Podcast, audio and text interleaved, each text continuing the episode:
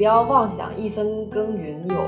两分收获、三分收获，就是一分耕耘你最多有一分收获。在我眼里是一种土地的非常严苛的法则。早说他觉得土地是一种很严苛的嘛，但同时我觉得土地是非常宽容的。然后他的严苛与宽容都是基于他很公平，土地是非常公平的。但是土地是不会给人任何投机的机会的，因为你不投机嘛，所以你的劳动跟你的收获都是相当之真实的。只要基于土地的生活去开展劳作，再去努力，你的生活是能够经你的手再次被创造出来的。我很难说我是某某地方的人，就很难对某一个地方或某种具体的文化产生认同感或产生乡愁。但我觉得我的乡愁很好的被东亚两个字概括。在东亚，没有家的女人都可以称自己为东亚女人。意识到自己不可能做一个自由的西方的那样的女性的时候，就是我非常觉得自己是东亚女的时候。你有故乡当然是好事，你的肉体有安身之处。但是，当你的身体没有故乡的话，你要去为你的思想寻找故乡。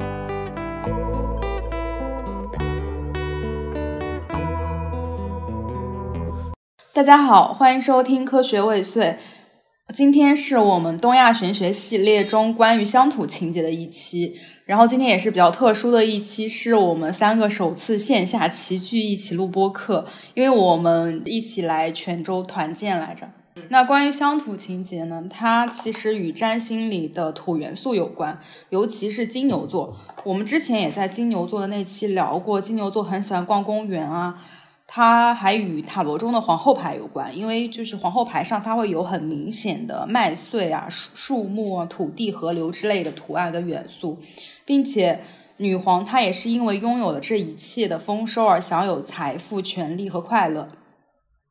那同时呢，在金木水火土的五行中，土也是居于方位上的中间位置。土生金，代表土藏；矿生金，土克水，代表时盛虚。就总体而言，土元素它其实是被赋予了一种尊贵的以及物质来源的意义的。包括就是在我们的本土的传说中，就是人类的母亲女娲，她也是以团土造人的嘛。虽然对于土地和物质的热爱是比较普世的，但是土地在我们中国文化中依然会有相当特殊的地位，也就催生出了很独特的乡土情节，以及各种各样的围绕这种乡土情节创造出的。呃，或真实感人的，或浮夸虚假的内容，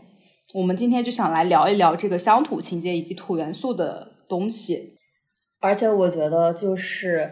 乡土情节，然后关于土元素的一些东西，和我们现在在泉州这个地方，我觉得还蛮合适来聊这个话题的。因为这边闽南文化中也有很多和土元素有关的这么一些怪力乱神，对信仰或者。呃，迷迷信一类的东西，这边应该挺多土地庙吧？土地庙其实我感觉土地庙是一种很很不庄严的那种啊，这么不庄严？对啊，土地庙就我去山里面，你随便在一个小山。小山区里面，或者在那个楼梯上面，它就有一个很简陋的土地庙，就是你可以随处供奉。我感觉它比较适合。对对，就是我觉得比较亲民这个神啊，对对对对。然后它管辖的范围是很小的，就你可以理解为它是神仙最这个序列最低的那一种神。嗯嗯。但我反而觉得，就是它代表着。普通人最先接触神的那个层面，对，然后以及就是他们生活中最常见的信仰，可能比如说这个村，他就是信这个神的。反正我印象中，我看到土地庙都相对简陋，跟不那么庄严的。而且你如果想拜土地，就是随时可以拜。嗯，它就是有点嵌入到日常生活中那种感觉。和水元素与月亮所代表的乡愁相比呢，由土元素所带来的乡愁，它首先是与物质维度相关的，象征着生命、记忆、肉身与自然界的连接。比如说自然景色啊、土地作物啊，可以像母亲或者说是神一样滋养着、抚慰着我们。其实有一个问题是，我感觉像我们三个感受自然美的方式和过程都不太一样，就是跟。我们之前在金牛座那一期也有过体验，就比如说，呃，夏他对于土地和自然的爱，在金星土元素的作用下，相对我们两个而言会更加的原始跟朴素一点。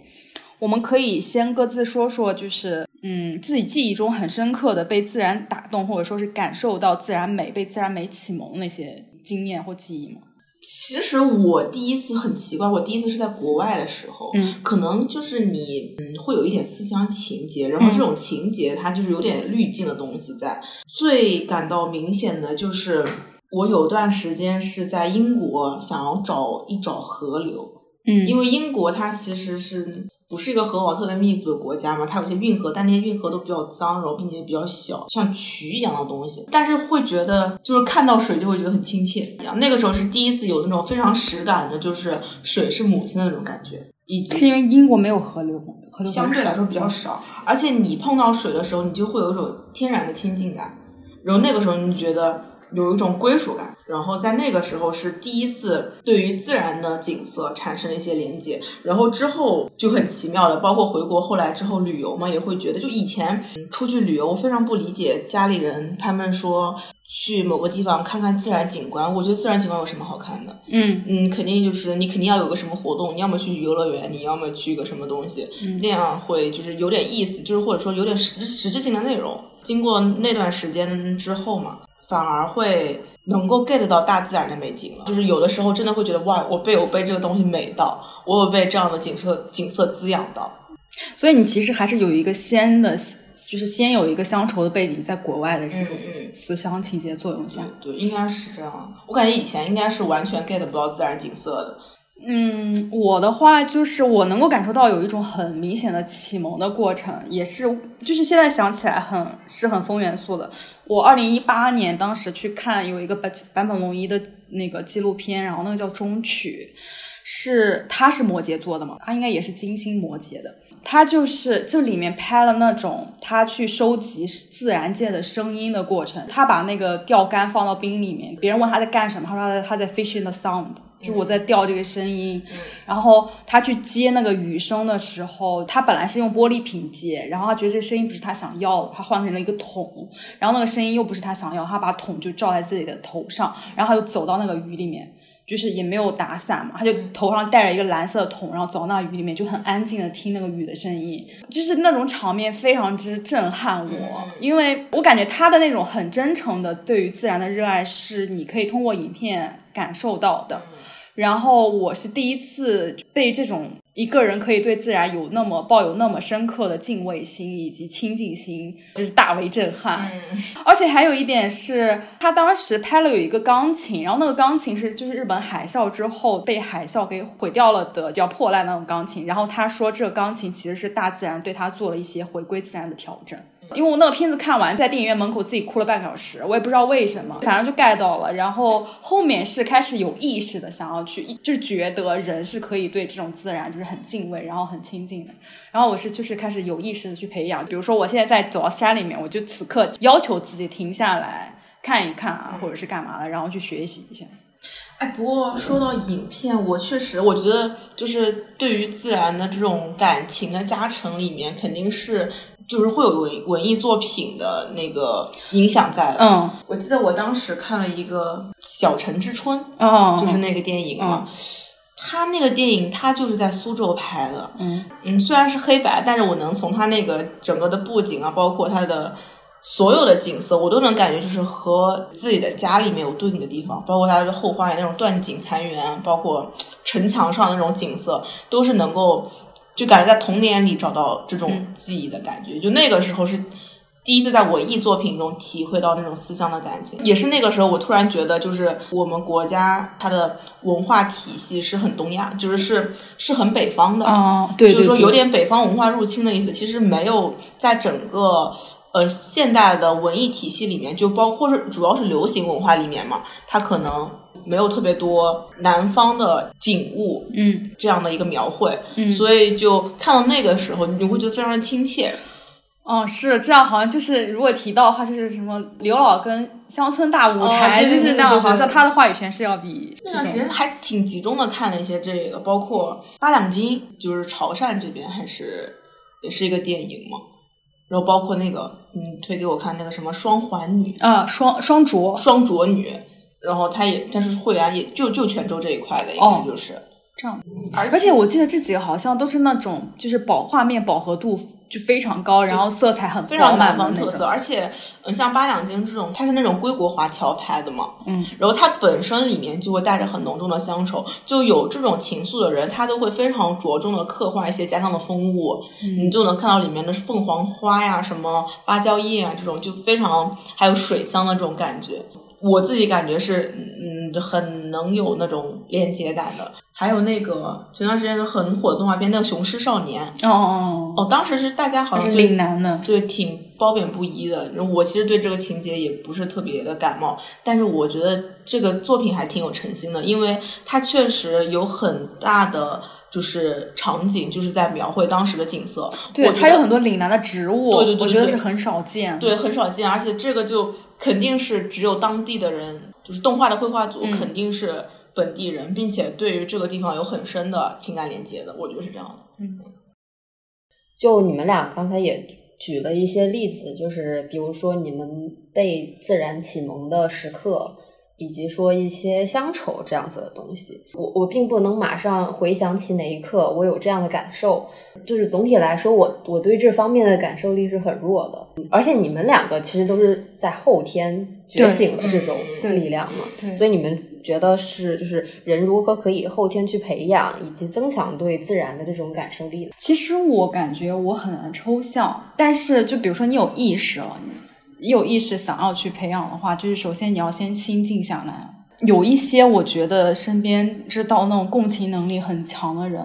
有一些时刻我能够很明显地感受到，此刻我们两个虽然看着同样的同样的树，但是我跟他眼中的世界是对收获的感动，然后我跟他眼中世界是不一样的。这个树这个叶子啊，长什么样子，在他眼里就是什么样子的。但是我可能就是，你就像拍一个照片全景那样，就是刻进我的眼睛眼睛里，但我不会感受它的叶子是什么样子，我不会感受这个树是怎么生长的。我会被这样的人感动到了之后，也会想要去，就是自己想要习得这样的能力。就比如说你逼自己，你就要专注的去盯它，或者比如说旅游的时候，多去一些自然风景比例比较多的地方，然后少去城市。会不会文艺作品是有用的呢？我反正对我而言是有用的，就是就像我是后天培养的，它也是有一个需要教被教育的过程。你像是你小时候有很深刻的农村生活的经历，或者小镇生活经历，干嘛的？得跟土地有过有连接的，有有很深刻的，对对，有有过深刻的互动的，是不需要培养。就是你是需要在长时间的和他相处的，就是和他度过很漫长的一段无聊时间的。嗯，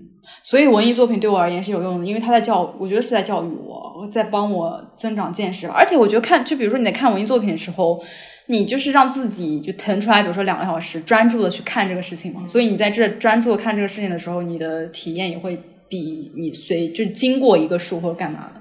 是要更深刻一点吧。反正我的很多感受，它是就是通过文文艺作品来来达成的。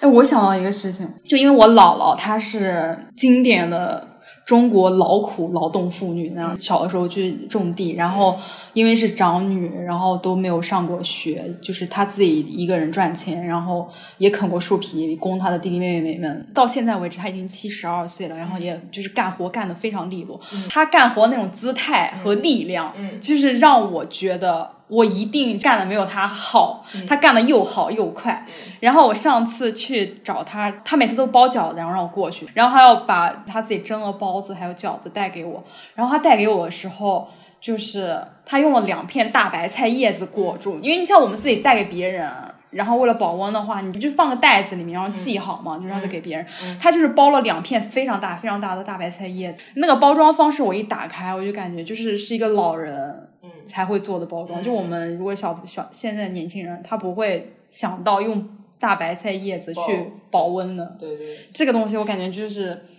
你是一种生活过的。是是对是生活过，而且很难被习得。就如果你不经历这种生活，你就很难习得。就长久的处在生活里的一种状态。但你说我们不在生活里吗？又好像又很奇怪。我我觉得是我们现在生活的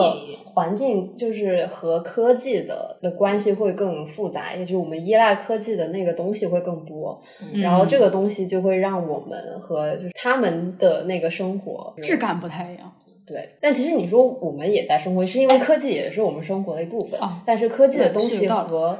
土地的那个东西是两个东西。对对对，我想起来了，就是有点像他们的生活，有点是复式的滤镜，我们的生活是美图秀秀的滤镜。胶片感和科技感。嗯，继续吧。嗯那如果我们说到乡愁的话，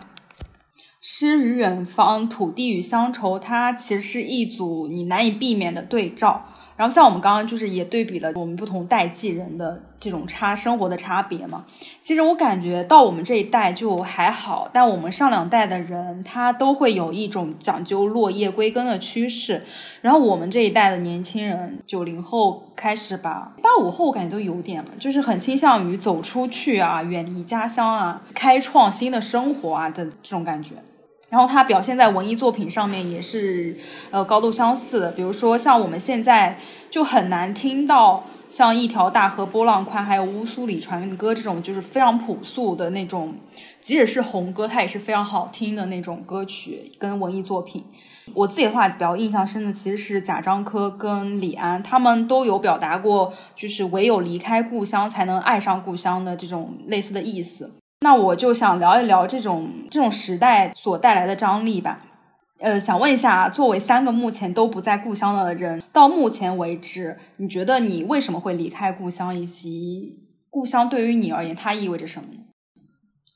哎，不过要是真的说这个唯有离开故乡才能爱上故乡，我觉得是这个道理，是？吧？对，就是你产生那个时刻，一定是你已经不在那儿不在那里了。嗯对，然后他有一种思念的 buff 嗯叠上去了。问我爸我妈他们那种永远生活在本地的人，包括我们这里，我们出去旅游，我们会问本地的人哪里好玩，他们会说有什么好玩的？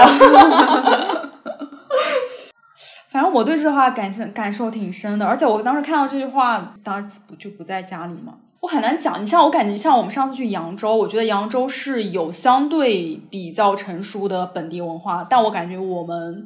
是没有特别明显的这种有特色的文化，然后这种文化也没有相应的形成我自身的基因。我感觉我在本科毕业之前都没有对我的家乡产生过很强烈的归属感。但是我又觉得归属感好像是我一直在找寻的东西，我很想要在某个地方找到归属感，我觉得还没有到那个时刻。也可能吧。我感觉你没有归属感，包括就是他们的文化啊、饮食啊，还有建筑风格呀、嗯嗯生活方式之类的，这些都是就是很细微的。有一些本地人，他们很热衷于讲哦，我比如我们某某地方的人就是怎么怎么样，就这种表达。但这种表达在我身上是很难出现的，因为我不会觉得我是某某地方的人，所以我怎么怎么。而且我觉得就是就是你在寻找归属感也是，因为比如说我们的老家，那只是一种肉体的家乡嘛，那其实你真正去谈的话，其实思想也是有故乡的。就是我觉得，嗯可能很多人是在找一种思想的故乡。我感觉现在很多年轻人的思想故乡在二次元。是的，嗯，我自己的话，我最开始就报报高考志愿的时候，只有一个想法，就是离家远一点。但我也不知道为什么，我感觉好像当时也没有很深刻的感觉到我不喜欢家里还干嘛，但是就是有一种想要去外面，就是我得去外面的这种很简单的想法。然后我前两天跟一个白羊座聊天，他也是，他他说他要去到很远很远的地方，我觉得我当时可能也是，就是我倒不一定想要去很远的地方，我想要去一个不近不远的地方。就我希望和我父母保持距离，嗯但我又希望是可以一个随时回去的一个地方。这感觉就是中国小孩就是一种普遍的共同的心境。但我是觉得我有我一度很讨厌我的家乡。你像我们一楼都是棋牌室嘛，嗯然后中年男人、女人在里面就是打麻将啊，然后抽烟啊，干嘛？我很不喜欢的地方。然后还有那种小城市的风气，就是做事情全部靠人情，不靠技术，不靠能力，就靠人情。然后所有你要办的事，你都要先问人。很普遍的中年男人掌握话语权的那种那种文化，而且我觉得我们家的就是方言很土。我跟你说，我本科的时候，我本科的时候有一次，就我有一个很好的朋友，然后他也是做的，然后当时我妈去去北京看我嘛，我们仨就一块吃饭，然后我跟我妈就讲我们家里的话。然后我朋友跟我说，他说这是我认识你以来觉得你最土的一次。他怎么能这么说呢？你不觉得被冒犯到吗？我没有觉得被冒犯。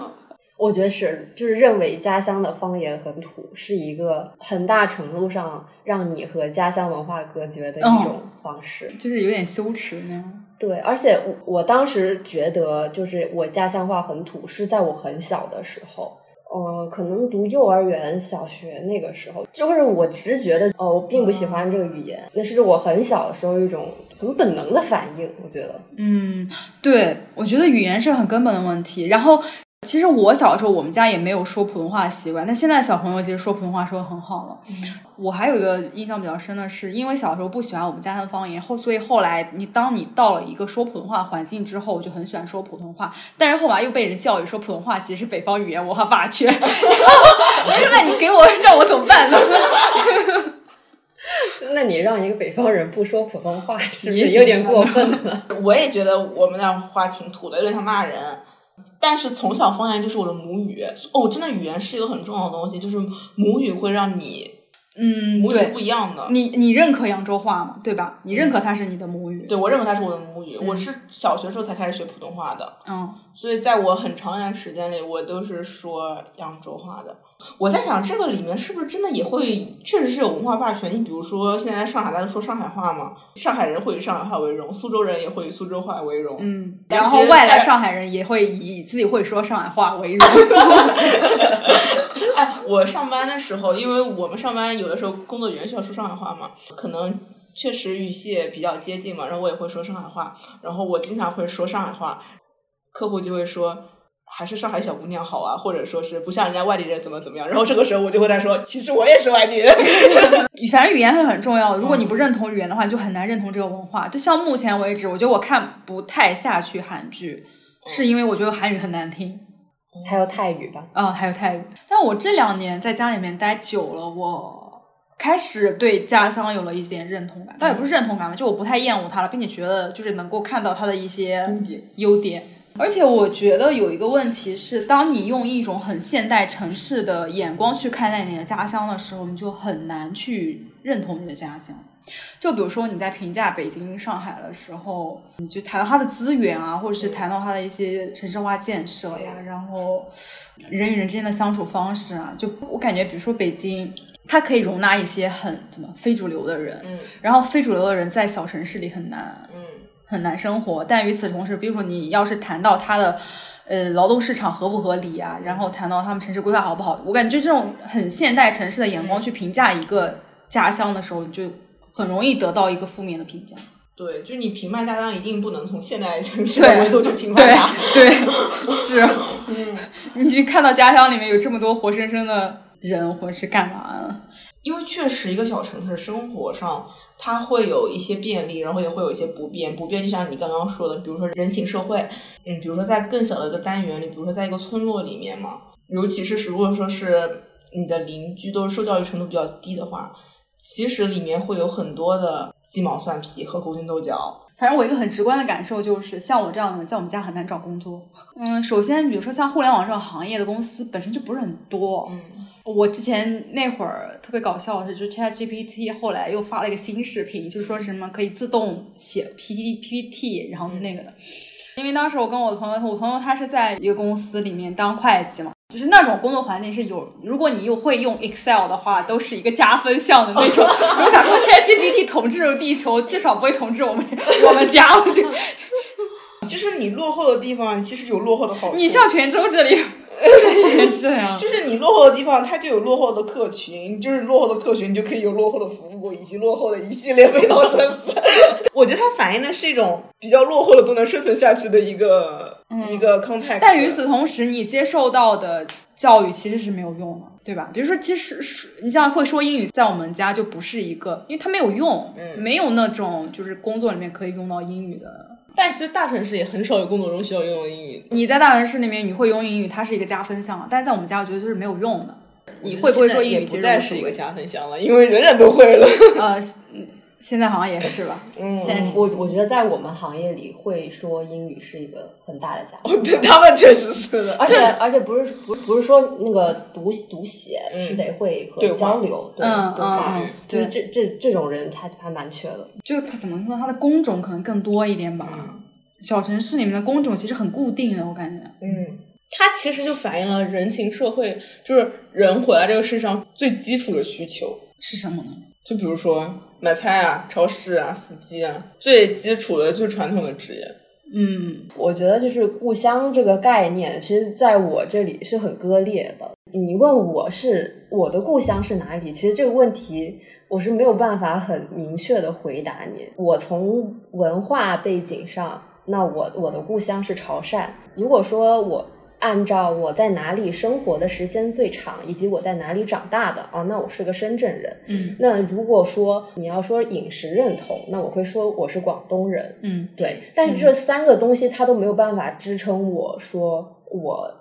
用一个地方嗯、对作为一个我的故乡。嗯，我我觉得我无论说我是潮汕人，还是说我是深圳人，还是说是我是广东人，都是需要有一定的语境，嗯我才能回答出来。就我无法说我的故乡是在哪里。我已经不在深圳很久了嘛，我自从上大一开始。基本上每年不会有多少天待在家里，所以我每次回深圳都有一种，就甚至有一种很陌生的感觉，就因为我待的时间特别短，以及我后来又搬了家，我家小区附近的环境我都是花了好多年，因为我每年只回去几天嘛，嗯、然后就是我每次熟悉的程度都非常有限，我这次五一回深圳，我才能比较熟悉的把。小区周围的环境摸清的差不多，而这已经离我搬到这个小区已经过了，嗯，也是过了六七年的时间，嗯，我才稍微熟悉了一些周边的环境。我就是会有一种非常强烈的陌生的感觉，那种我在这个城市生长过十几年的这种感觉，现在已经越来越淡了。但我觉得是不是跟深圳本身是一个很年轻的城市也有关系？对对对，就是也也跟不太需要家的感觉，也跟深圳没有什么所谓的这种它自成一派的文化吧，嗯、或者说或者说它的文化就是那种由年轻人嗯去组合起来的这么一种。嗯，我感觉提到提到现在就是年轻人去那里搞钱，对啊，搞钱打工这种，并不是一种真正的文化的文化。嗯，然后如果说潮汕的话。其实我家也是非常传统的潮汕家庭，以及就我爸妈也是那种非常典型的潮汕人。但是就据他们说，我从小就表现出了对这种文化的排斥，比如说我不愿意去学习家乡话，就因为我当时觉得家乡话很难听，各种方面吧，以及我也并不是很喜欢潮汕的饮食。就很多人说那个潮汕美食特别好吃，我这我至今都 get 不到。个人对经典的潮汕观念，我肯定是并不喜欢的。经典潮汕观念是指就是那种家家族啊那种，对宗族的，然后那种祖先的，以及说血脉的这种东西。对，然后那那包括衍生出来的什么重男轻女啦，什么就是这些很 typical 的一些刻板印象，我个人肯定也不会特别亲近。对，所以我对这个东西就很难有一个认同感。虽然说我我确实在这个环境里是这样长大的，大家并没有感染到你，也没有影响到你。对，哎，会不会射手就是这样？我觉得有，也但是我爸也是射手。哦，他你是年轻的，你是年轻一代的射手，你就要飞出去。但是我看他是金星摩羯，所以他哦，对，金还星摩羯是是会这样的。他会有蛮重的这部分东西，嗯但是他又因为他是射手，所以其实他并没有很要求我去传承或者说习得这一整套的东西，所以就造成了在我们家庭就是可能就是真的会有代际的断裂。但我觉得这种代代际断裂是不可避免的。我觉得可能还是看不同的家庭环境吧，因为其实我身边很多很多潮汕家庭嘛，也有很多是传承的非常好的。啊，你不传承，自然有人传承，就像你不生孩子，自然有人去生孩子一样，这个国家的人口也不会灭差。不多是这个意思吧。但是确实是，就是就是我看见，就是和我同一代的人，就他们，我觉得有一些人是很很好的被融入了这套体系中的，以及他们可能作为后呃后代，他们会很愿意去继续去把呃之前的这一套整一套仪式啊，或者说这这些观念，它继续去延续下去。那可能只是在我们家，就是这个迭代发生的非常之迅速，对，马上可能就被迭代掉。哎，我突然想到一个点，就是有一次我和我妈在上坟的时候，嗯，嗯，他们说现在就是说上坟都不允许烧纸了，只能送花了嘛。啊，我说对呀、以后都是这样的了，都是要文明上坟。以后去赛博上坟了。对，他说那不怎么办？那不行呢，那我以后死了底下没钱用怎么办？你以后不管，但是我的钱你要烧给我的。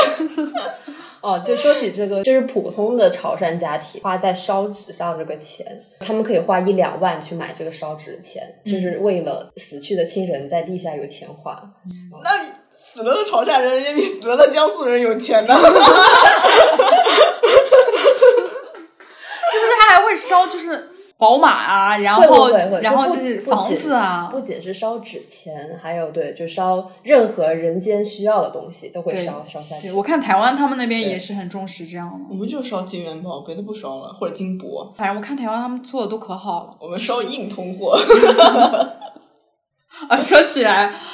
前段时间看到一个很离谱的晋是晋江了吗还是啥那个小说，梗概写的是就是这个这个女生她在底下，她她是在地府里面，然后发现了一门生财之道，就是地府里面没有人卖避孕套，然后她就托梦给她的前男友，说你给我烧点避孕套，那成本还挺高的呢。然后就每次男朋友给她前男友给她烧，然后她烧完之后就在底下卖，然后每次就发财。到疯狂的那一天，我又想起你。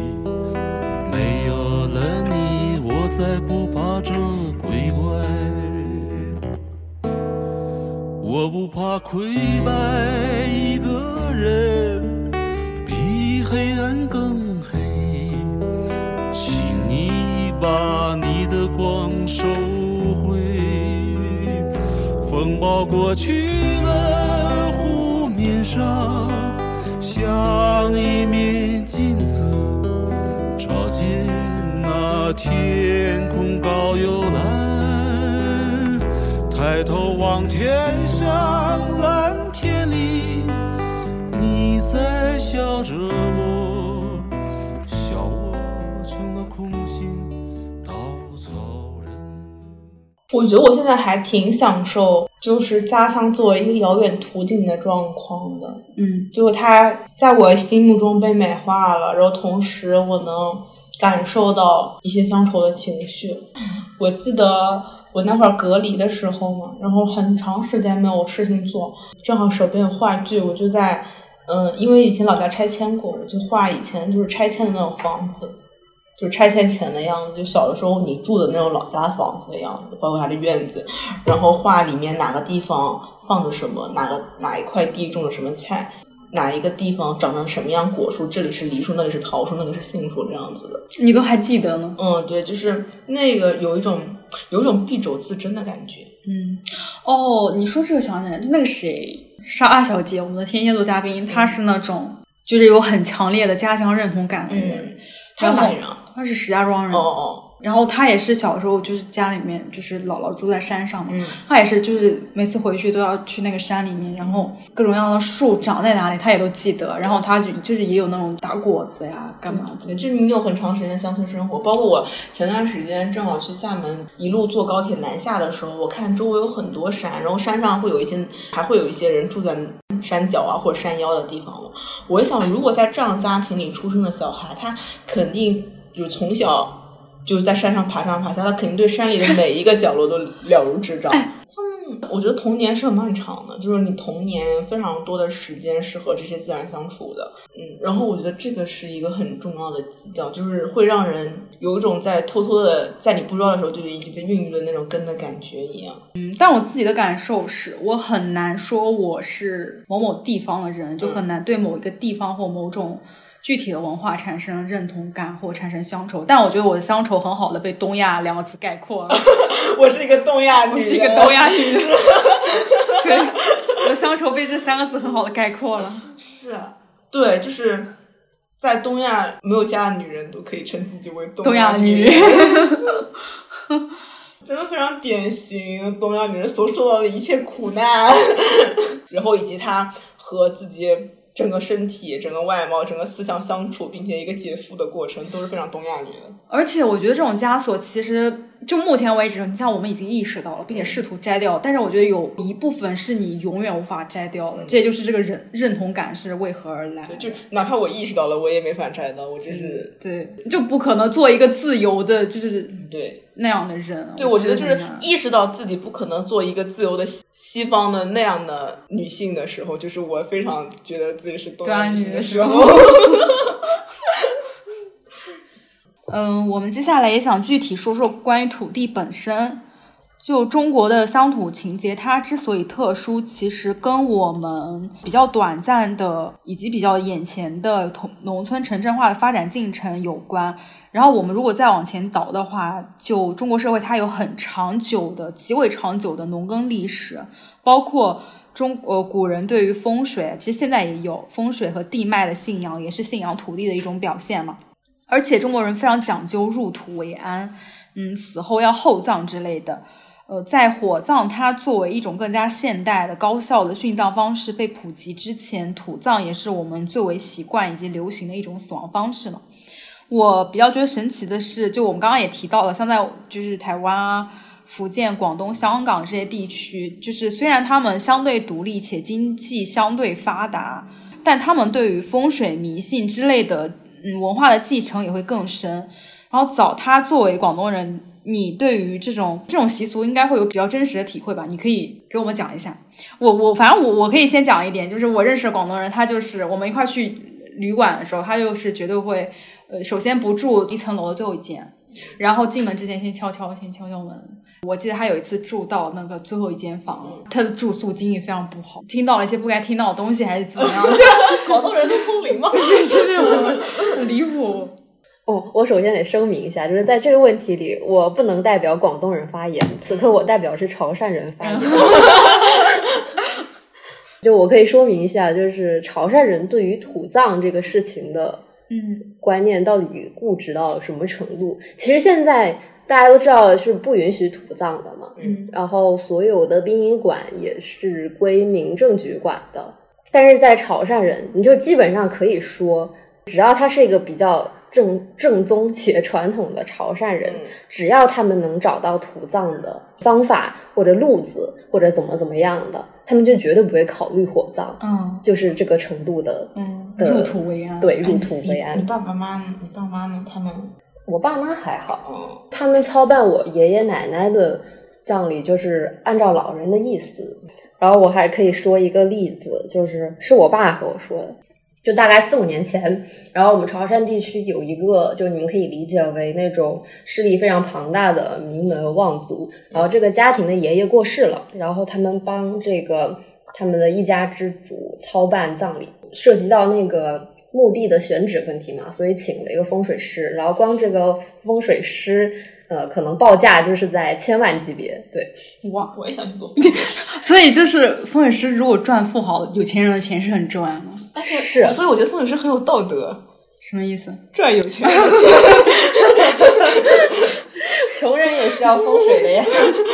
穷人没钱雇风水师，对，好像说就是潮汕人的观念里面，就是你这个你的长辈的墓的设置是会影响到你子孙后代的对，气所以。就它有一个，它其实有一个富者更富的效应的。你穷人没有钱过风水师，那你就给你的子孙搞不到一个好的就是庇荫的那个阴币的那个。对对对，然后就因为这个，然后他们是那种就是呃什么一房、二房、三房、四房，就还有很多子孙嘛。然后他们就是那些子孙都想说让那个风水师把那个墓设置成就是对那个风水气运对自己有好处的那种设置，啊所以每一房的子孙又私自给这个风水师加塞了钱的。哇，哎，这不是古代建皇陵的那种？我牛逼了。对，然后后来是这整个墓地啊、下葬啊，包括后来办葬礼，就是整一套这个流程下来，这个开支是上亿的，他怎么能这么有钱啊？就就是非常有钱。后来那个风水师被抓了。你知道罪名是什么？罪名是破坏森林罪。为什么？因为他们下葬的时候是选了一个丘陵，就那整座丘陵埋他一个人。哦然后，但这个东西肯定也是用私下对违法的，就是你不可以侵侵侵害国家的财产什么的嘛。你就包括那个呀，嗯，你前段时间不是有个很喜欢的电视剧，很喜欢电影吗？引，引入尘哎哎，对对对对，他有另外一个作品叫告诉他们我陈白鹤去了。哦哦，就那个导演的那个，对他就是讲述了一个老人，那个老人他的工作是画棺材，他就想要土葬，然后但是因为不允许嘛，包括他身边的朋友想要土葬，然后嗯葬在什么芦苇荡里被人发现挖出来了，然后后来嗯他的孙子把他活埋了，活埋在一棵树下，就是他们田的旁边。嗯，我感觉死亡方式确实是一个有很有代际差异的。你像，因为现在不是有很多那种就是我觉得非常新奇的死亡方式，就你死后可以被做成各种各样的东西，做成唱片啊，然后沙漏啊，就是哦，我看到过烟花啊，然后之之类的这种东西。然后我我有一次表达过，我我想我死后，比如说我可以就被做成烟花，然后他们会就觉得这是一种很离谱的想法。嗯，我妈也跟我聊过她的那个，她跟我说她死了之后，首先我不能哭，就对她而言是一种解脱，或者她去到别的世界，嗯我就感觉就是是她。一个新的转机，而不是就是彻底的死亡。嗯所以他就跟我讲这样的，就首先要做的是我不能哭，我要开心，开心的迎接他。嗯，你要说不能哭，我还想到一个，就是说那个纪录片，嗯、叫《蒙古草原天气晴》，它里面就是说在蒙古的文化语境里面，就是说如果人死了你是不能哭的，就是说你哭的泪水会化作他们黄泉路上的雨水。哦，对对对，我也听过这种，嗯，反正不能哭，就是要要乐死还是啥？嗯，反正那个纪录片最后只剩一个老奶奶活着，她的女婿、她的女儿、她的孙女都死了。我觉得这个也是一个就是文艺作品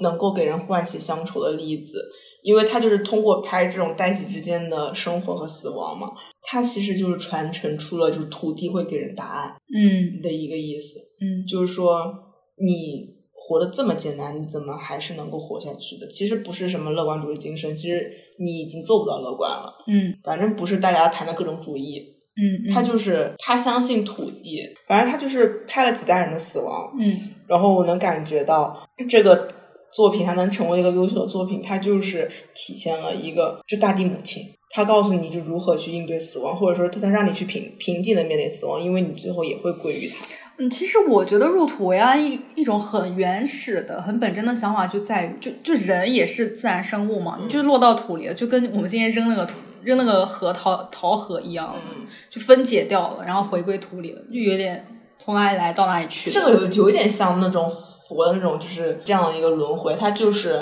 自然给了你这样的答案，土地给了你这样的交代，你死的时候，他也会张开他的怀抱去迎接你。哎，但我据我了解，好像佛教里面他们是不太信土葬的。但你说到这点，我有点想起来，就是我当时看《影尘烟》的时候，就你刚刚说土地那个佛性，我我我觉得我在那个就是叫啥来着，铁棍儿嗯。的身上感受到了这种土地的佛性。他有一幕就是他们外面他自己晒的晒的种子还是晒的啥的，然后下了一夜的雨，然后晒了泥砖，对，就他们的劳动成果嘛，嗯。然后白天就很辛苦的，然后结果下雨了，然后他们两个半夜起来去披那个雨那个薄膜布，嗯。去收拾那个东西，然后结果，嗯，一开始是很紧张的，然后后面就是因为他们两个是在一起的，而不是孤独自一人了，所以就是在雨里面也乐观了起来吧，或者即使眼前有一个很大的困境，但他们两个还是就是乐观了起来，然后，然后直接紧接着是第二天的有一幕。嗯，那个天晴了，然后太阳出来了，然后他就披着那个薄膜布坐在那里，我觉得他很像披披袈裟。对那一幕对我的视觉冲击力是很强的，我感受到他身上就因为相信土地，或者是因为相信天，因为相信比劳动之类的，而带来的那种，不过我觉得那个片子里面就最有这种感觉就是那个男主了，嗯但是其实导演不是很会拍，我我觉得他的眷恋之情还不够浓重到被我感受到。因为如果说他真的有眷恋的话，他应该花更大的篇幅去拍土地，就拍这个土到底是一个什么样的土，嗯就他的景物描绘还不够。嗯，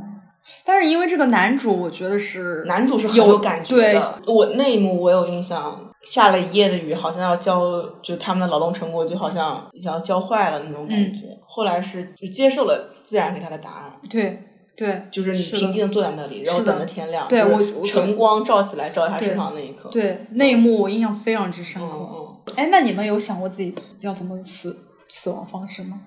哪个便宜怎么死？火化都也都不不会的，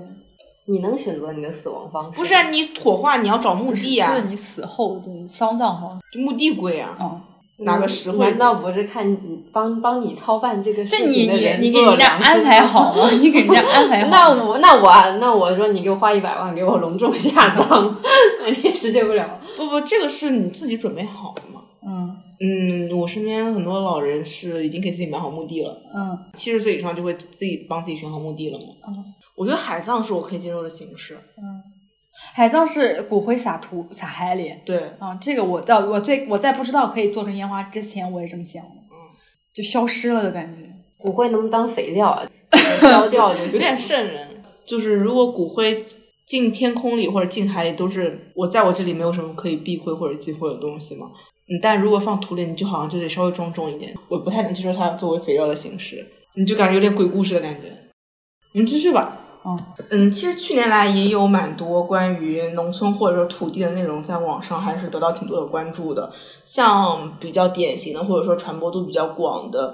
呃，有就去年说有一个二舅说二舅治好了我的精神内耗，这好像是 B 站上的一个视频视频对。然后还有包包括以李子柒为代表的那种田园牧歌式的生活啊，还有那种向往的生活之类的这种慢慢生活综艺，还有我们最近都在看呢。有一个综艺叫《种地吧》，它也是就是讲了一群小男孩去种田的故事嘛。他们之间这种其实都是跟乡土有关，但其实传递出来的那种精神内核还是挺不一样的。你你们对于这方面，就是他们的区别，会有一些自己的看法吗？首先，二舅跟李子柒我不是特别喜欢，呃，也不是说不喜欢吧。二舅我不是很喜欢那个视频，然后李子柒我其实也看，但是我看的时候就是看他田园牧歌，而不是觉得他在跟土地产生互动。我觉得是有区别的，就对，虽然我看他这是不一样。对，我看就是看了他就是所谓营造出来的那种田园牧歌，因为以及就我觉得他视频本身是好看的，嗯嗯，这样子的，嗯嗯，这里面可以区别的是一种所谓的对于苦难叙事进行美化，以及就更本真的我们所崇可以崇尚的劳动本身的价值，以及与土地相伴相生的。一分耕耘一分收获的这种就是很原始的价值，耕耘的过程必然伴随痛苦嘛，嗯。但是你伴随你承受这种痛苦，并且你去得到你的成果，与你哦、呃不加批判的接受并且称赞你身上所经历的一切苦难，其实是有非常大的区别的。嗯，你像那个，就我虽然看李子柒，但我觉得李子柒里面的那种田园牧歌是非常不东方的，对，它非常的 YouTube，是不是基于土地所酝酿出来的一种很本真的那种文化？它是有东方美感的西方叙事。哦，对对对，因为它的东方美感是很表面的，就比如说他穿了一些民族服装啊，对，然后它东西都是国内的那种老就是就是工具，对工具，包括它食物都是非常中国式的。嗯，嗯，对，但他也有烤过什么面包，我记得嗯之类的。对对对，但是它确实有一点劳动的成分在里面，是他很多东西都是他自己做的，嗯床具吧，很多嗯。床具，然后他的那个炉灶都是他自己打的。嗯。我印象很深的是，我当时第一个看他视频，他就是他拿了一个 Mac 电脑，嗯。然后在百度那个。呃，有一个就是一个工具床还是啥怎么做，嗯。然后他自己就是他看那个、那个工具图，然后画了一下，就那个东西一下子就给我感觉，我就觉得这个不是一个很东方的嗯，对东西，东方我觉得上手就是在错误中。直接干是吧？直接干。就种地的，嗯，对，嗯，整个形式确实给我感觉过于 decent 了。嗯只能说它确实是作为你说作为影片它，它是一个很好的 film 这种感觉。嗯，嗯，你从纯粹的技术的角度来说去评价它的话，它是一个很优秀的作品，是，而且它的影响力，从结果上看，它的影响力也是很大了。足够的。但是我觉得，就是它的这种美化，就是就是所谓东方美学、西方叙事，这种美化就不可避免的会带来将田园生活浪漫化，它可以作为一个宣传口口径，但我觉得，但它相当之失真，你不觉得吗？嗯，就是我觉得你自己本土的人需要知道他真实生活是什么样子的。我不确定是大家不知道，还是因为大家就只是想要获取这种心理马杀鸡。因为看他的很多人不是城市生活的那种，嗯，就是看看他，就是可能想想象一下，或者是干嘛，就是这种平静的节奏，嗯，又也未必他们是真的想要过上这样这样的生活。对我自己来说，就是我一个出身乡土的人来说，我我非常重要的需要去明确它的区别，然后我非常需要知道它和我真实的所想象的，或者说我理解的或应该产生连接的乡村是不一样的。嗯，那你觉得种地是你应该产生连接的？我觉得那个综艺就《种地吧》吗，《种地吧少年》，它使我产生了连接。有有一些时刻，就是他们失败了，然后没有 BGM，也没有愤怒，就是那个安静，嗯，那个安静的时刻，无声胜有声的这种感觉，是让我觉得非常、非常土地的时刻。其实就是长叹一口气的感觉。嗯如果包括你真实的种地，你真实的去劳作，一切劳作吧，不仅是种地，你就是会一直犯错。但是我觉得有一个问题，是因为他们本身是城市人，嗯，本身就是种地能力比较少，然后与此同时，我感觉他们缺人指导。嗯，但我又在想呢，就是可能老一辈的人是就也确实是这样子来的嘛。对我也是这么想的，就是嗯，很多弹幕会说，就为什么不找一个指导？这样不是在糟蹋田吗？但我觉得他可能就是想要表达的，就是最初的那个样子，他们最初是怎么去实现。但是你像他们的村民啊，村民就是很懂的，嗯然后但是给他们指导的其实是大学里的老师吧，还是什么样？就是很有知，就是很有土地知识的那一群人。可能，这个可能跟渠道有关。然后我自己印象很深刻的一点是，因为他们都是胡咖嘛，嗯然后之前拍的东西都没有水花，也没有特别多粉丝，然后是卓源还是谁讲的一个，我们终于就是做了一件可以看得到成果的事情，就我觉得这里面的对比是非常明显的，就是很现代的跟很土地的对比，就他们之前工作是相当现代的这种，我相就是怎么讲呢？是一种在暗处的工作吧，他没有办法掌控自己的表演的结果，嗯，对，但是土地其实是很公平的，嗯对，他们是就是如果好好种的话，是一定会有结果的。就至少我觉得会是人生中一个非常重要的体验。嗯，我觉得节目里也也很真实的就展示了，比如说确实会有非常刁蛮的人，哦，你说种地吧，他们去嗯跟村民借东西，然后村民想要就是赖他们钱。对，乡村生活就是有非常离谱的人存在的。他如果不加任何修饰的话，不仅是种地，他确实是你长久处在这样的生活里面。我曾经问过我妈，我说你还想回去吗？因为她现在已经经常回去种地啊，或者说是种种果子树什么之类的嘛。嗯，因为我们家还有块自留田。你如果还给你一个机会会让你反悔，你还想住到原来的地方吗？他说我不想。他说你的生活真的是就太让人窒息了。怀念乡村和怀念乡村生活，它我觉得不是说去否定现代文明的一些东西，反而是现代文明的有些东西是很珍贵的，包括人与人之间相处的，嗯，分寸感吧，或者是边界感，然后包括一些文明的东西，文明的、礼貌的、现代的东西，其实都是能够切实的给人带来生活幸福感的东西。但是同时，就是你在接触到这种具有幸福感的现代的东西的时候，你要和土地产生连接。你包括向往的生活也是，它其实是一种美化美化后的乡村生活。反正我觉得，像我回去回我姥姥家的时候，我姥姥她也是那个就种地吧，他们搭那个篱笆搭了好久，然后那个篱笆还一直就风一吹就倒，就感觉是个很困难的事情。然后回家的时候我就发现，我姥姥家他们的房子是自己盖的嘛，嗯就是那种小就是小二层的那种嗯，对，呃，里面有一片地，然后那个地里面种的有树。我姥姥现在看抖音，就是每天在刷那个种子，种的什么什么树。我今天又种什么了？那个地里面是种的树，然后养了鸡跟鹅，嗯然后他门口就自己拉了围篱篱笆。嗯，就是我一想到这些事情全部是他弄的，我就会觉得，真的非常擅长劳动的一个人。哦，我看过那个综艺，就是克拉克森的农场，嗯是 BBC 的一个种地嗯综艺，就是它和种地吧就很明显的两个不一样的区别。那个是大规模耕种，对，那个是大就是大农场，就哦一个人、就是一个几或者一、哦一到两个人负责几百亩地嘛。嗯然后他如果有任何问题，他就是想到的就是怎么样科学的解决，或者有哪些机械可以解决。如果说比如说谷仓产生了比如潮湿，然后这一层的谷都不能用了，他就会直接的选择放弃。嗯他们考虑的是比率，就比如说收获率，比如说脱水率，比如说温度到一个什么数值。但是我觉得在种地吧那个综艺里面非常东方，就是他们收割的时候有分两组嘛，一个就是开那个收割机在收割，就三个人在开，剩下的所有人都在收边缘收割机没有收到的水稻，嗯就是一点都不想放过，一点都舍不得的那种。嗯，哎，那他们农场在现代化之前呢，没有任何人人工的，我觉得有，但那个时候就好像大家都不太会，都不太会描绘那种场景了。这个已经距离现代西方人的生活太遥远了遥远了。从发明蒸汽机以来，可能就 没有再见了。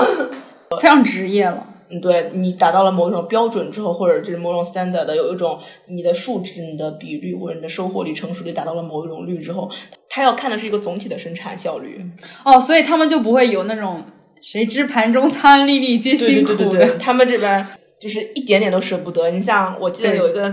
场景，我非常感动的，就是就是有一个嘉宾来嘛，就一开始不会用机器在某一个地方种子稍微撒的多了一点。然后才往前走的，然后他们就把那个撒多捡起来了就是把它捡起来重新撒一下。我觉得是东方人的心态，嗯，对，不是东方人的劳作更加的具体，而西方的劳作是一种很抽象的东西。嗯，他就是我感觉是具体到已经是生活的一部分了。嗯，我觉得整个东方的性格在里面体现得非常的淋漓尽致。就是种地这个事情，对，看到浪费或失去是真的会心痛的。并且这种心痛，我觉得是如果你不经过，就是你去种地这件事情，其实你是很难深刻体会到的。但我觉得它有一点流淌在东方的基因里面，就是他们也是刚就是刚收获，就刚去录就这样嘛。我觉得是有点血液基因在的，他见不得这些东西。见不得浪费粮食是吗？嗯，确实是你从国内外的那种粮食就是使用的这个感觉看，确实国外的浪费粮食会更多一点，因为它大规模机械化的劳作或者生产嘛，会导致它的有一些东西的基础价格是非常便宜的，然后就会有很多的浪费。就我觉得，如果你使用大规模的技术去耕种的话，那人付出的体力劳动在这个过程中占的比例就更小嘛。嗯所以你在消费这些农产品的时候，你可能不会把它和人的辛苦连接到一起，没有心理障碍。对，但是中国或者说这个整体的东亚的话，我感觉还是会会把粮食和人的辛苦嗯会直接连接到一起的。嗯对，然后所以你浪费粮食的时候，会可能会产生一些愧疚感嘛。包括说，你像中国的食堂，很多都贴着那个什么光盘行动啊哦对对对不要浪费粮食这种标语，确实是文化基因里的东西。对，而且我觉得其实很难粗略的去比较哪好哪坏啊，嗯或者是我感觉本质还是在于文化不一样。哎，我们那天好像说到有一个，就是形容他们干活很实诚吗？还是啥的？嗯就是是一种就是非常中国人的形容。嗯，看的时候就说他们干活特别实诚，做人也特别实诚。然后“实诚”这个词就感觉非常的东亚。是实打实的用力了，对对对对对，蛮干，企图用体力去去征征服土，地，对，企图用体力去征服蛮一切，干，不动脑子。对。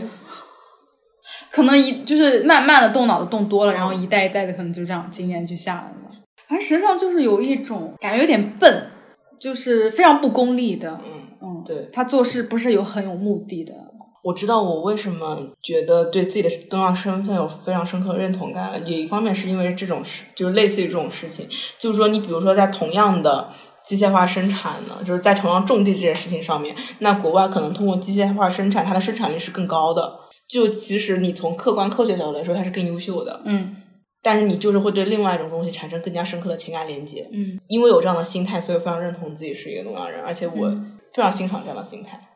反正我看那个种地吧，就是最深的一个感受就是，我觉得回乡种地是城市人的一厢情愿。嗯，对对，他是没办法回乡种地的。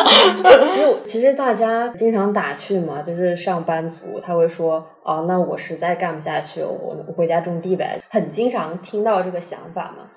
但我觉得，且且不说这个想法是不是真实哈，就是未必说所有是说出说出这句话的人都想回去种地，对，他可能是一种口嗨。嗯但是我觉得这个话其实是很轻视的，对嗯对嗯对，他不知道这里面需要付出的劳动比你上班付出的劳动多多了。对，就是我感觉种地在城市人的概念里，它是一种退守。嗯，呃，然后我觉得这个东西可能也是受到那种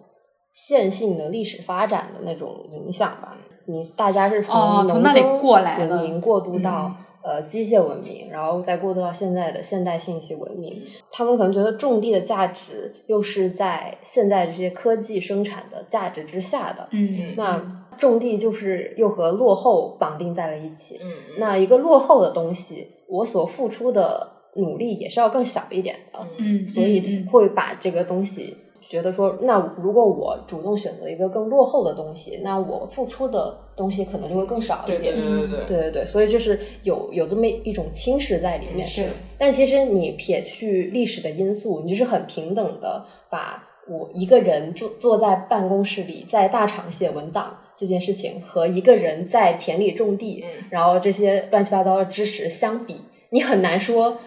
那个在大厂写文档的更难吧，对吧？其实那可能是更容易的。对，而且就是虽然你说你在大厂写文档也是靠自己养活自己，但其实就是种地的人还是 literally 自己养活自己的，他自己的吃吃的东西是自己种出来的。然后你在大厂里面呢，你就是要经过很多人，你要拿别人给你的工资嘛，你首先付出劳动，你的劳动是经过很多中介的，你才会得到那个嗯，你的劳动成果。嗯而你在土地里面，劳动成果是你直接得到的，没有经不经过任何中介。不过你真的要去说我们前面说的那些节目的差异性，前段时间看了一个动画片，我觉得非常好的描绘了大家的一些误解。你们看过《中国奇谭》没有？啊，我看的，我只看了以前面几集。哦，乡村巴士那一集，就是它是描绘了一个美丽乡村走失的故事。巴士带走了一群又一群的人，一群又一群的人去城里了，最后就大家都不都不见了嘛。然后乡村也变成了就非常现代化的模样。他其实表达了一个非常错误的。就现代人的思想表达，他的思想情绪仅仅是这样的一个美丽的、富饶的，或者说是金黄的那样的一个乡，非常充满自然风光的一个乡村，变成了一个现代化的一个小城镇的这样一个感觉。其实真正的乡村生活，它是像你说是充满了痛苦的、嗯劳作的，嗯呃，甚至是可能像我刚刚说的，它是充满了一些鸡毛蒜皮、勾心斗角，包括是一些传统的一些非常多糟粕的东西。就他的生活并不是只有淳朴的风情和人文的，你还是有很坏的人的。对，而且非常的多。他只是就是现代人对于乡村、对于思乡的想象，仅仅在于美丽消失了。嗯，对，是你讲的这个是我很讨厌一种叙事，就是所谓黄金年年代、嗯。跟黄金故事吧，黄金年代，嗯。我感觉是在无限的美化自己的童年，嗯，自己曾经经历的时代，以及站在此刻的当下，表达对下一代或对现状的不满以及优越感。对对对对对对，下一代的优越感，下一代是没有经历过乡村的下一代。对对、嗯我非常讨厌这种故事，这种叙事。嗯，就是一旦一个人开始怀念自己的黄金年代，我觉得他就开始老了。对，对，他就开始老了，这是不行了，不再年轻了，开始油腻了。就我之前看到一个 B 站的 UP 主记了他的外公外婆应该是在某某个乡下种田嘛，他就统计了他们家一年的那个开支和通过土地而所得的收入。嗯然后他们全年收入是八千一百一十五元，就是所有的种地所得。这八千一百一十五元里有包括说，呃，他们打了那个稻谷一千多斤卖出去，嗯然后几百斤的油菜，嗯几百斤的麦子，嗯然后呃有一些闲置的田租出去了，嗯拿了一些农保和补贴。哦，这是就是所有的加起来是嗯八千多块钱，嗯但是全年的支出是一万一千多元。嗯你说他们种种地其实也种的蛮多了，但是还没有达到一种自给自足的嗯状态。比如说你有些看病之类的支出，以及让我印象很深的是，他们比如说你买化肥、买种子、喂鸡、喂猪，然后就是他们置办这些生产资料的钱，其实是比我想象中要要多费钱很多的。嗯对，然后即使你是在这这这么一个就不是那种小田地，它规模相对来说，就相对两个人来说是一个不是很小的规模，但仍然不能说只通过种地来呃 cover 掉就是所有的开销。赔钱过日子，是，就是 赔钱上班。其实想就是会比想象中辛苦特别多特。别多，嗯，这不怎么赚钱呢。不赚呢。其实我个人也很想聊的是，我们之前提到这么多嘛，比如说有土地所带来一分耕耘一分收获的这种很古典的哲理，就是现在很流行的一种关于土地跟乡村叙事衍生出来的批判观点，就是所谓的美化种地、美化呃乡村生活。模糊劳动本质，以及最终所带来的是美化苦难的这种批判观点。因此，我也很想聊一聊，你们觉得土地它所酝酿的哲学，它是一种什么样的人生哲学呢？其实就是我自己理解，一分耕耘一分收获。就这个土地哲学，就他在我这儿的意思是，你不要妄想一分耕耘有两分收获、三分收获，就是一分耕耘你最多有一分收获。当然也有可能你有一分耕耘，你什么都没有。这个东西是老天赏饭吃。嗯嗯，就刚刚早说土，他觉得土地是一种很严苛的嘛，但同时我觉得土地是非常宽容的。然后他的严苛与宽容都是基于他很公平，土地是非常公平的。就比如说这种公平体现在你像他们种地吧，那群人他们在经历一次天气的变化的时候，或者经历一次什么的时候，他们立刻就意识到这个行当就种地这个事情本身就是要靠天吃饭的。然后如果是在现在这个社会啊，我会觉得大家把这个天的对象给扭曲了。因为土靠天吃饭的那个土地和天是相当之具体的，嗯，然后现代里面，我经常会觉得大家对于自己的收获是处在一种感恩错对象了的状态，就是靠天吃饭的天已经会被扭曲成了，比如说金钱啊、阶级啊，然后功利心啊，就是之类的。但是土地是不会给人任何投机的机会的，因为你不投机嘛，所以你的劳动跟你的收获都是相当之真实的。就也是他们讲那个，他终于做了一件可以看得到未来跟结果的事情。其实之所以想要做这个选题，我跟他们说的第一个例子就是《乱世佳人》里面的例子。女主角斯嘉丽在最后说，就是她，嗯，所拥有的一切都失去了，然后她以为的爱情也失去了，她曾经不屑一顾的爱情也失去了。在这个时候，他是怎么样振作起面对明天呢？他是有这么一句台词，我忘了是电影电影版还是书里有这样一句话。他说：“至少我还有这样一片土地，就他至少有他的庄园，他可以开始新的生活。”其实我觉得这个是我一也是我非常一开始理解土地意义的时刻。他给了人一种生活底气，也像你们说，土地是诚实的嘛。他的意思，我觉得在这个故事的背景里面是，只要基于土地的生活，只要在上面再去开展劳作，再去努力，你的生活是能够经你的手再次被创造出来的。哦，你说这个我明白了，就我们刚才一直就是感觉有个东西没有聊开的，根本在于现代人没有土地。啊，对，嗯，对，现代人没有，他没有这种可以仰赖的底没有气所以你仰仗的底气就完全是一种很抽象。比如说我自己，我还活着，对我还有生存的勇，我还有生存的意志，嗯那我干什么？我只要不饿死，嗯对吧？嗯我就可以继续的，就是怎么怎么样。对，然后我觉得可能也是因为现在人没有土地，所以因为他没有这种可以仰仗的非常具体的怎么说财产，或者说是没有采集地了。什么之类的，所以他也会相应的更容易感的感受到虚无一点，因此可能就要更强烈的锻炼自身吧，我感觉。哦，对，嗯，这也是我一开始想要跟大家说的，就是对我们来说，无论是土地还是故乡，你有故乡当然是好事，你的肉体有安身之处。但是当你的身体没有故乡的话，你要去为你的思想寻找故乡。嗯嗯，是的，你的思想是可以，也寻找你的拉拉链。嗯，对，风暴过去了，湖面上像一面镜子，照见那天空高又蓝。抬头望天上，蓝天里你在笑着我，笑我成了空心稻草人。笑我成了空心稻草人，笑我成了空心稻草。